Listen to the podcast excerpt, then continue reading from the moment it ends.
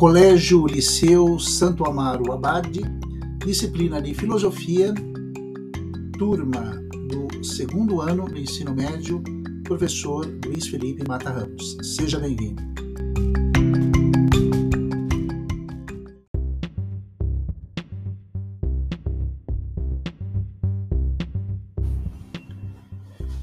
Seja você muito bem-vindo, seja você muito bem-vindo ao nosso canal aqui de podcast Grife do Conhecimento. Eu sou o professor Luiz Felipe Mata Ramos e o tema desse podcast versa a respeito do, da questão de duas correntes filosóficas que vão caracterizar a idade e a filosofia no período da modernidade, em especial o empirismo e o racionalismo.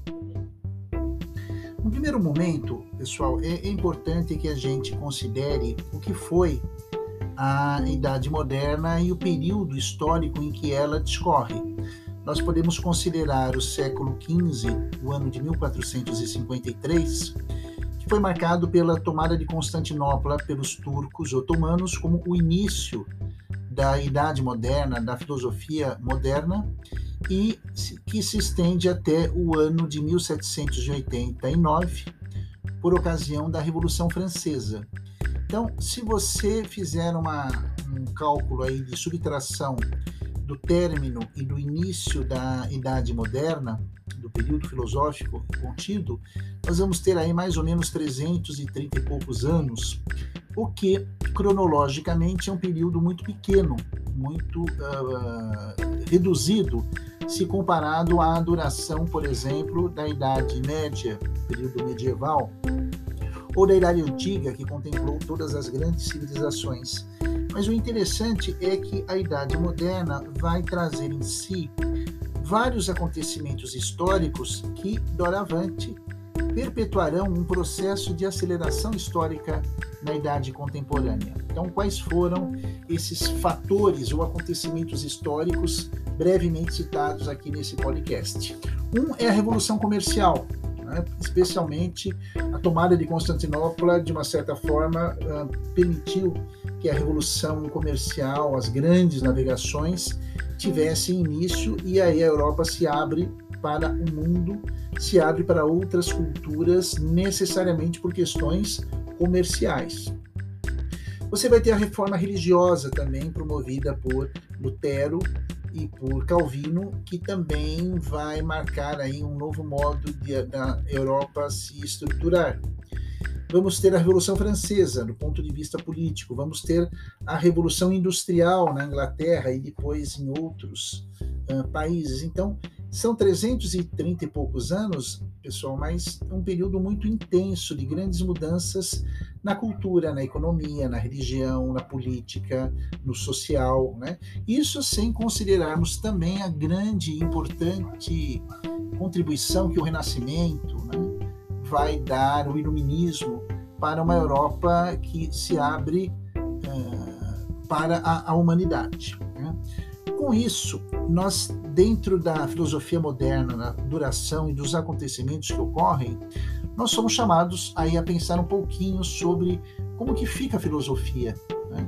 a partir dessas reformas, né? como que a filosofia vai se manifestar.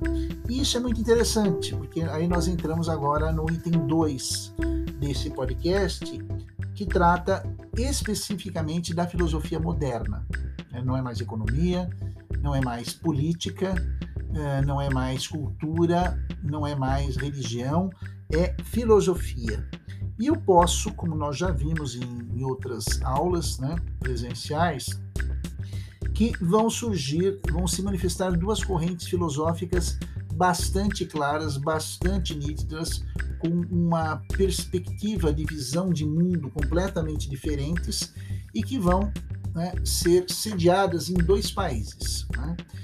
Na França e nos países de língua neolatina, Portugal, como Espanha, como Itália, vai ser desenvolvida na França, por excelência, a corrente do racionalismo francês, como é conhecido, é, encabeçada por René Descartes.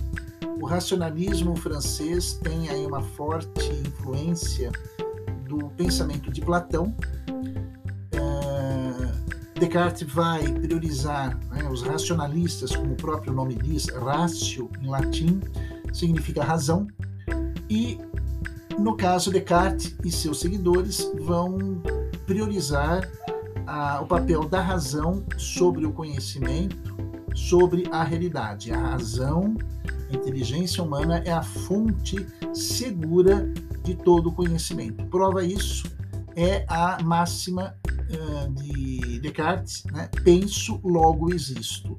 Eu consigo ter um entendimento da minha existência a partir do meu da minha conclusão, do meu pensamento, da minha compreensão de que eu penso. Né? Eu sou alguém capaz de ter autopercepção. Eu me percebo pensando e, por consequência, eu chego à conclusão de que eu existo. Essa é a base do racionalismo que vai influenciar muito a, a, a, a própria filosofia, a própria cultura. Para vocês terem uma ideia, né? as grandes navegações feitas por Portugal e Espanha vão levar essa cultura, essa filosofia racionalista para os países que serão colonizados, eu incluo o Brasil, e temos muito dessa pegada eh, racionalista na estrutura das nossas escolas, mas isso é tema de uma outra oportunidade. No caso, a Inglaterra vai abrigar, pessoal, a, o pensamento empirista, né, o empirismo inglês, como se fala, em que o propósito do, do empirismo é o de, da valorização da experiência sobre a realidade. Né? Diferentemente dos seus colegas filósofos, os empiristas, da palavra empeiros em grego, são aqueles que vão defender o primado da experiência como a fonte do conhecimento. Os empiristas que são influenciados pelo pensamento realista de Aristóteles afirmam que o ser humano nasce, né, tudo bem, independentemente é, da é, capacidade intelectual e racional, ele é capaz de aprender por meio da experiência. Nada vale a razão se a pessoa não tem a experiência é, como a fonte segura do conhecimento, uma vez que a verdade, uma vez que os dados da realidade não estão dentro de mim, não estão dentro da minha mente. A minha mente, a minha inteligência serão alimentados pelos dados trazidos pela uh, experiência. Eu os levo para a minha mente, mas em primeiro momento eu vou me ater ao que o mundo me diz. Então, feita essa distinção entre o racionalismo e o empirismo, de uma forma resumida, para você entender de uma forma clara, nós temos no empirismo você tem a, a primazia, né, a valorização uh, de que a razão antecede a realidade. No racionalismo, a razão determina a forma como eu lido com a realidade. É a razão que dá o sentido para a realidade. No empirismo, você tem não a razão como primazia, você tem a experiência. É a experiência do mundo que vai me dar o entendimento do mundo e não a razão. É a experiência que eu tenho com o externo que me vai dar o entendimento do, do externo. Então, com isso, nós temos, e vocês receberam o texto, né, número 3, uh, e o terceiro item, né, item número 3, e o empirismo em Locke, nós temos uma aplicação do pensamento grego que se traduziu né, em Aristóteles, levado ao empirismo, pensamento inglês. E é muito interessante porque Locke é um filósofo, é um estudioso de, de, de Aristóteles, e ele nasce em 1632 morre em 1704, então é alguém que praticamente viveu no século 17 e é ele que vai atualizar as ideias de Aristóteles, é ele que vai lançar as bases do empirismo moderno. Tá? Locke é um intelectual, é um teólogo, é um cientista, ele fez também medicina e filosofia né, na, na, grande Oxford, né, e por 17 anos como médico interessante, né, um médico filósofo. Por 17 anos ele atende como profissional da saúde a, a, aos ricos né, na, na, época, né, toda a estrutura hierárquica uh, inglesa. E também desenvolveu o seu pensamento filosófico em assuntos uh, políticos. Né? Contribuiu também para a redação das uh, declaração né, da Constituição das colônias americanas em 1669. Isso é, é muito, muito interessante. Há uma obra no texto que vocês têm, né, que foi enviado uh, para vocês, intitulada O Ensaio sobre uh, o Entendimento Humano. O nome da obra eu até destaquei no texto, Ensaio sobre o Entendimento Humano, que foi escrito no final do século XVII, quase século XVIII, 1690. Para você ter uma ideia, esse texto teve um impacto, né? depois da Bíblia, foi um dos livros que mais determinou o século XVIII na época. E Locke vai falar né, que a nossa capacidade de, de entender é muito complexa de ser entendida, né, é, de ser compreendida, saber o que a nossa razão é capaz de alcançar. E ele vai dizer que ela vai determinar e ser determinada muito mais, muito mais pela maneira como o homem se estabelece no mundo. Né? É, ele diz que o conhecimento está dentro da, da nossa mente, mas o que vai ser matéria-prima disso é a maneira como o homem estabelece as suas ideias. E aí sim ele nos dá dois tipos né, de ideias. Né? O que é uma ideia? A ideia é uma representação que eu faço da realidade. Somente o ser humano é capaz de ter ideias, uma representação do que eu entendo da realidade. Agora, vejam que coisa curiosa. Como que eu posso ter uma ideia se eu não tiver um contato com a realidade? Isso é bem empirista.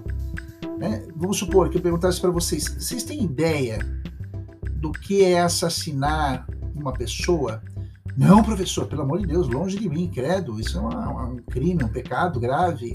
Então, você não passou pela experiência, então você não tem a ideia do que é isso. Mas você já recebeu alívio de uma confissão bem feita? Né?